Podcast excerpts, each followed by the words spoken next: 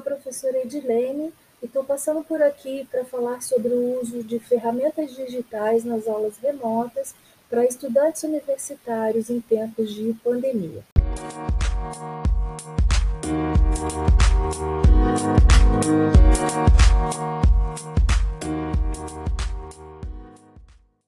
A pandemia pegou todos nós de surpresa e nos colocou diante de circunstâncias muito difíceis de serem vividas. Que circunstâncias são essas? isolamento social, o medo da contaminação e da morte, a perda de entes queridos, do emprego e da renda. Esse é o cenário que todos nós temos vivido e que atinge também os nossos estudantes universitários.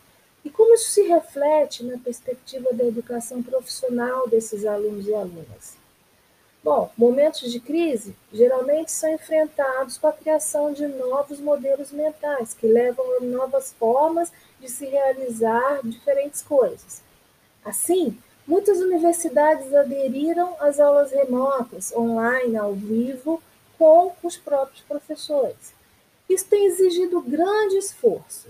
Do ponto de vista pedagógico, professores e alunos foram requisitados a modificar seus modelos mentais para corresponder a essa nova dinâmica de aulas, que, embora não deva ser comparada ao EAD, igualmente requer diferentes estratégias metodológicas, que incluem ferramentas digitais muitas vezes desconhecidas por eles.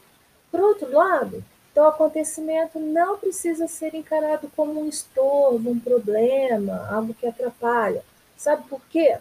Porque as ferramentas digitais já existem, Muitas podem ser usadas de forma gratuita, não são nenhum bicho de sete cabeças, e qualquer um pode aprender a usá-las com boa vontade, com inteligência, esforço, dedicação, interesse, persistência e treino.